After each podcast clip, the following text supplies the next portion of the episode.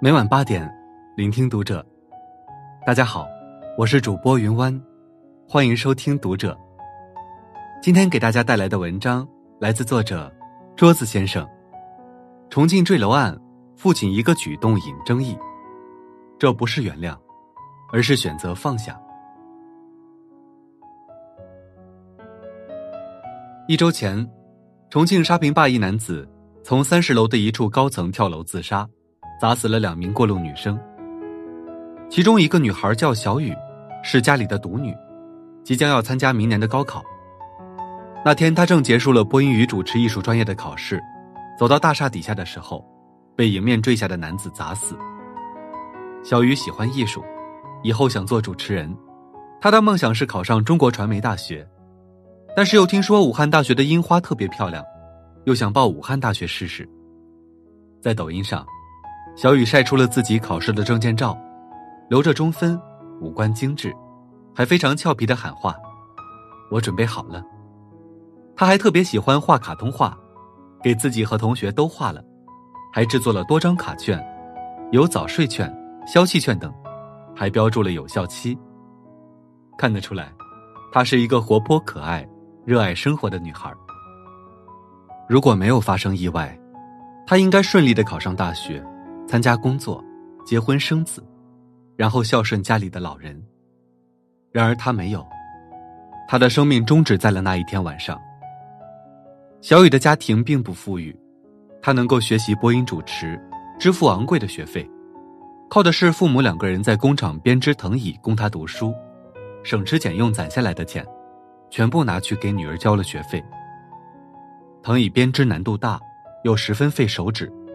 长期的高强度劳动下，小雨父亲的手指都变了形。但只要想到乖巧努力的女儿，他就觉得一切都是值得的。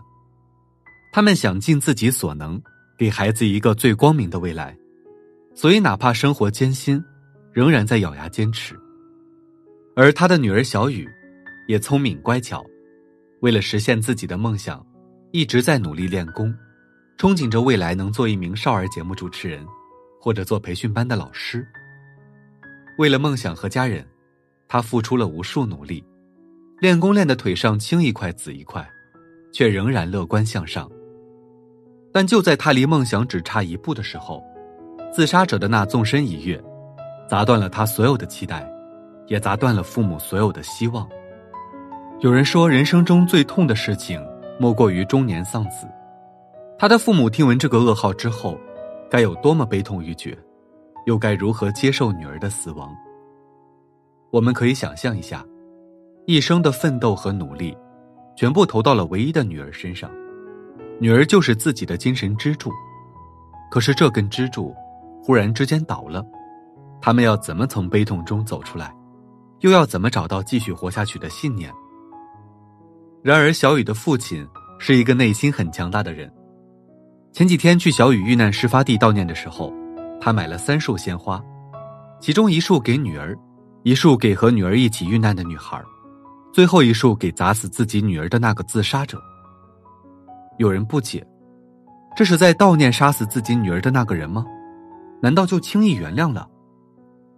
女孩父亲说：“就算他赔我一百万、两百万，我的女儿能回来吗？我愿意放下，未来的路还很长。”这不是原谅，而是放下。这位父亲如果不放下，又能怎样呢？难道冲到死者的家中，用同样残暴的方式去对待他的孩子，不顾一切的去发泄仇恨？但即使这样，他的女儿还是回不来了。然而他的背后还有老人，还有妻子，这样反而只会把他们拖入更痛苦的深渊，被悲痛反复灼伤，一辈子都走不出来。一辈子都停在那个悲伤里面，所以与其这样，与其在痛苦中挣扎，这位父亲更愿意放下这一切，不再去怨恨那个自杀的人，去过好自己的生活。因为即便女儿在世，他最大的心愿也是自己能够过好。逝者已矣，但活着的人要在悲伤中继续前行。那句原谅的意思是，算了。我放过你，也放过我自己。我们该如何面对死亡？这是我常常在想的问题。在中国人眼中，死亡是一件非常不吉利的事情。很多时候，我们都会避免谈论死亡。仔细看中国人从古至今对死亡的称呼，就可以知道，我们连对“死”这个字都讳莫如深。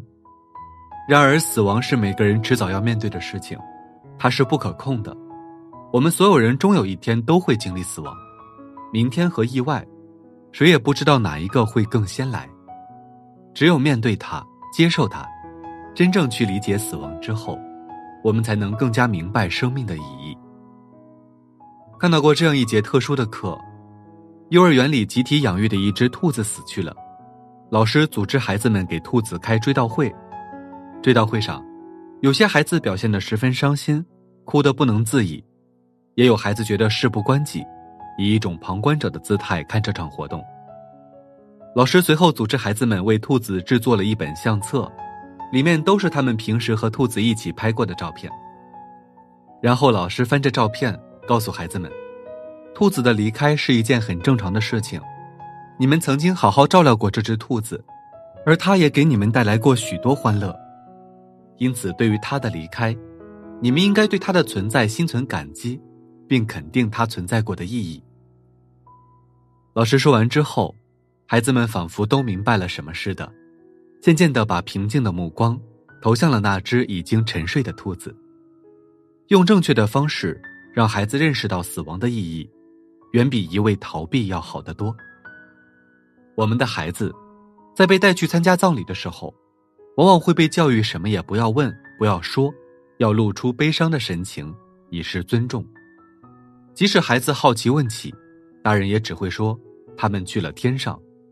要是再多问一两句，大人就会告诉你，小孩子不要问这么多。在死亡这件事上，我们都默契的选择了对孩子闭口不言。西藏生死书说，我们是一个没有死亡准备的民族。在我们的教育中，从来没有说过要如何正确看待死亡这件事。我曾经经历过狗狗的离世，狗狗的生命一般只有十到十五年。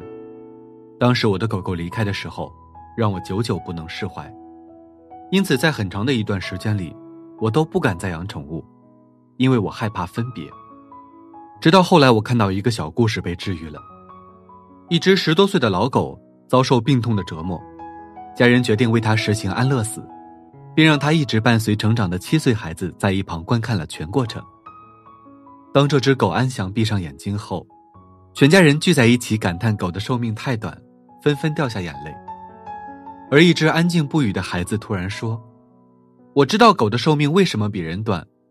我们人出生后要先学会怎样去爱，或许要花上几十年甚至一辈子，而狗天生就知道，所以上帝为他们省去了这些时间。”说的多好啊！生命是由爱来定义和解释的。狗狗虽然生命短暂，但是它们在很短的时间内。就学会了爱别人，付出爱，所以离开的时候也不会后悔。而我们人何尝不是如此呢？生命虽然短暂，但如果我们在短暂的生命里学会了爱，努力过，尽力了，即使死亡来临的时候，也会无怨无悔。是爱让生命有了意义，是爱让死亡有了方向。所以，缘分尽了，付出过了。那就放手吧。就像小雨父亲一样，他曾经辛苦打工供女儿上学，尽最大的努力去成就女儿的梦想。但是那一场父女情分只能到这里了，那也没有办法，只能挥手告别，然后学会放下。人生就像一场开往坟墓的列车，路途会经停很多站，有人上，有人下，即使内心极其不舍。但也要学会好好说再见。加拿大的一对夫妻，在相爱七十三年后，决定一起赴死。他们在决定好死亡的日期后，甚至开始一起策划起了自己的葬礼。在去医院检查身体的时候，丈夫还乐观的躺在了地上。当妻子问他在做什么的时候，他乐呵呵的回答说：“我在预习。”临走前的一个星期。两位老人还在自己的家里举办了一次告别晚餐，所有的家庭成员都从各地赶来陪着他们，而餐桌上，没有人把这当成是一件了不得的大事，就好像平时的家庭聚餐一般说笑着。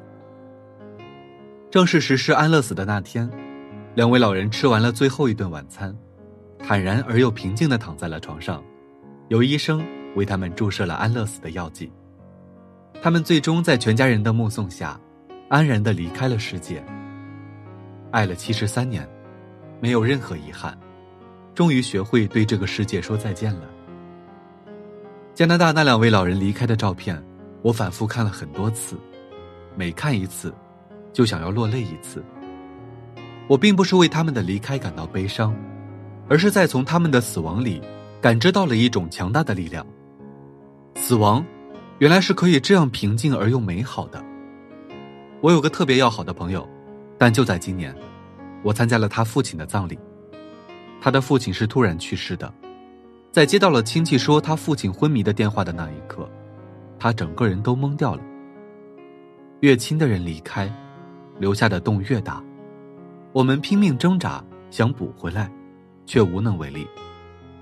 他用了很长的一段时间，才慢慢从悲痛中缓过神来。他告诉我说。他非常感激父亲带给他那宝贵的二十几年的回忆，即使他现在仍然感到悲痛，但是他会努力活着，会去尽自己的责任，赡养老的，养育小的，就像父亲当初做的那样。因为他是父亲带大的，父亲用一生教会了他，人活着，不仅是为自己。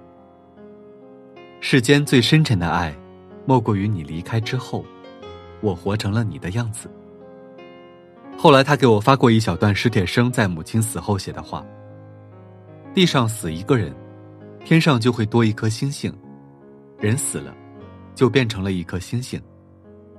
干嘛变成星星呀？给走夜道的人照个亮。”他说，有天他在走夜路回家的时候，头上一直有颗星星忽闪忽闪，像极了父亲和他说笑时的眼睛。而他也终于开始慢慢相信。每一个活过的人，都能给后人的路途上添些光亮。也许是一颗巨星，也许是一把火炬，也许是一支含泪的烛光。你听过“虽死犹生”吗？海德格尔说过：“死亡只能结束一个人的生命，却不能结束两个人的关系。感情还在，思念还在，就算我们再也见不到，也不代表生命中。”就没有了彼此的位置，就像高以翔离世之后，高爸爸在晚辈们的陪同下，拿起了吉他，弹起他生前最喜欢的歌曲，怀念天堂里的高以翔。就像马航失事之后，亲人在手臂上画一个小飞机，飞机行驶的方向，是自己的心房。就像史铁生在母亲去世之后，在母亲生前经常待的那一片墙上写下。寂静的墙与寂静的我之间，野花膨胀着花蕾，不尽的路途，在不尽的墙间延展。只有用力的爱过，才能好好的去告别。如果有人问你死亡到底是什么，请这样告诉他：身体消失，但爱没有离开。记住你所爱的人，然后好好活着，就是对他们最大的宽慰。好了，今晚的文章就分享到这里，感谢您的收听。如果您喜欢这篇文章，不要忘了在下方点赞哦。我是云湾，我们下期再会。